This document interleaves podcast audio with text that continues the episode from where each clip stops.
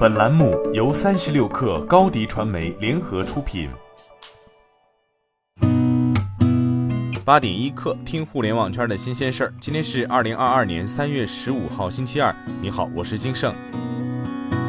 据第一财经报道，继铁路部门刚刚出台今天零时前已购各次列车有效车票免费退票之后，民航也在此跟进。部分机票代理已经收到东方航空的通知，出票日期在含二零二二年三月二十号之前，飞行日期在含二零二二年三月十四号至含二零二二年四月十七号之间的国内客票免收变更手续费或退票手续费。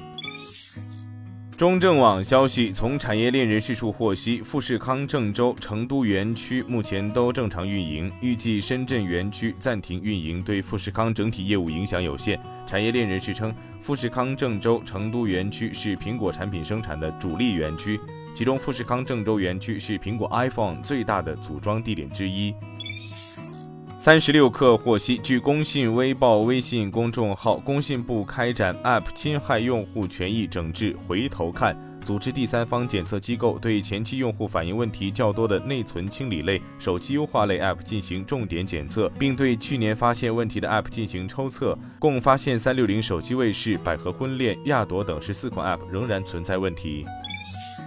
据财联社报道，从诺维赞获悉，包括新冠抗原检测试剂盒院用和自测在内，公司的抗原抗体试剂的核心原料均为自产。公司自主研发生产的新冠抗原检测产品技术较为成熟，产品此前已获得欧盟 CE 认证，并已实现出口销售。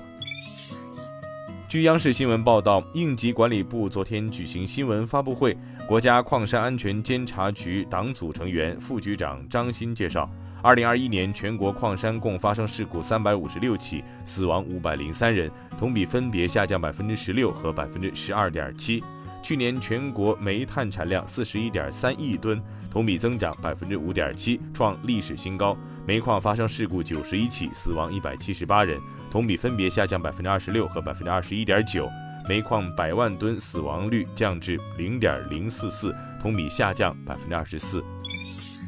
环球网消息，近日神州租车发布公告称，将以现金购买方式邀约提前赎回二零二二年五月到期的一亿美元优先债券，意向价格为票面金额的百分之九十八至百分之九十九。高于现行市场价。据了解，此举是神州租车继二零二一年十月二十八号回购本金九千二百九十八万五千美元后，在不到半年时间内第二次启动美元债提前赎回动作。若完成此次一亿美元回购，神州租车代偿票据本金总额仅剩一点七九亿美元。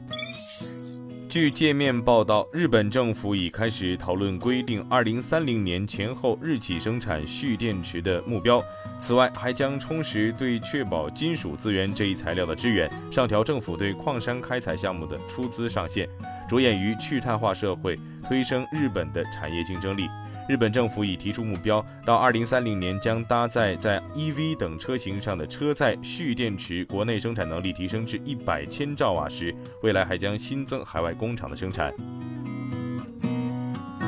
今天咱们就先聊到这儿，我是金盛八点一刻，咱们明天见。